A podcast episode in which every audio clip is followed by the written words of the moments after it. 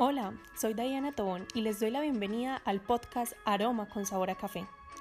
El día de hoy conoceremos un poco más acerca de la tradición cafetera colombiana en la voz de Floralba, una señora ama de casa amante del café desde pequeña, pues ella creció con el café como parte fundamental de las prácticas familiares y fiel seguidora de la costumbre de tomar su buena taza de café cada mañana. Bienvenidos.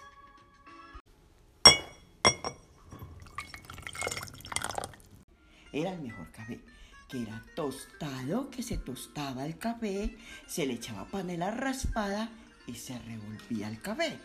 De ahí cuando ya estaba frío, ya se molía en una máquina y se echaba un recipiente, el café.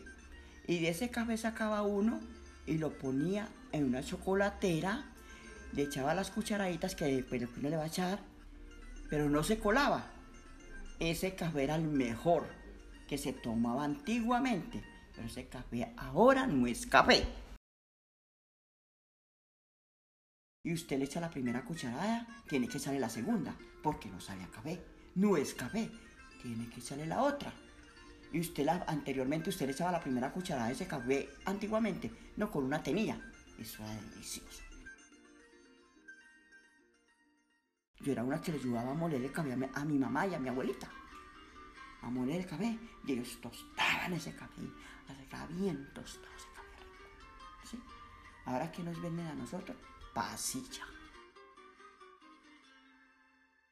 Mami, usted salía a la calle o salía donde fuera, o a, o a una finca, y usted sentía ese aroma de café que estaba, decía, ay, allí están haciendo el café. ¡Qué delicia café! No hay que ir a tomar café. Y lo invitaban a uno a tomarse una taza de café. Ese mejor vamos a degustar ese café.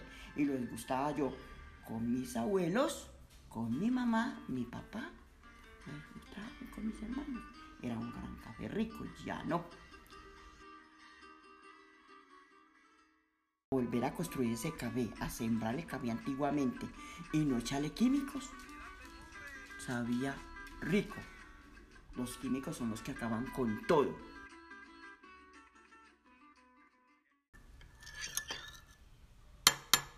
Bien, y al son de un delicioso café colombiano, me despido, no sin antes de agradecerles a ustedes por escuchar esta historia, en la que se nos invita a reconocer nuestra tradición con sentido de pertenencia por la región cafetera, a la que por cierto pertenecemos. Abracemos nuestras costumbres con respeto y valoremos el esfuerzo que realizan nuestros caficultores diariamente por mantener viva nuestra herencia cafetera. Hasta una próxima ocasión.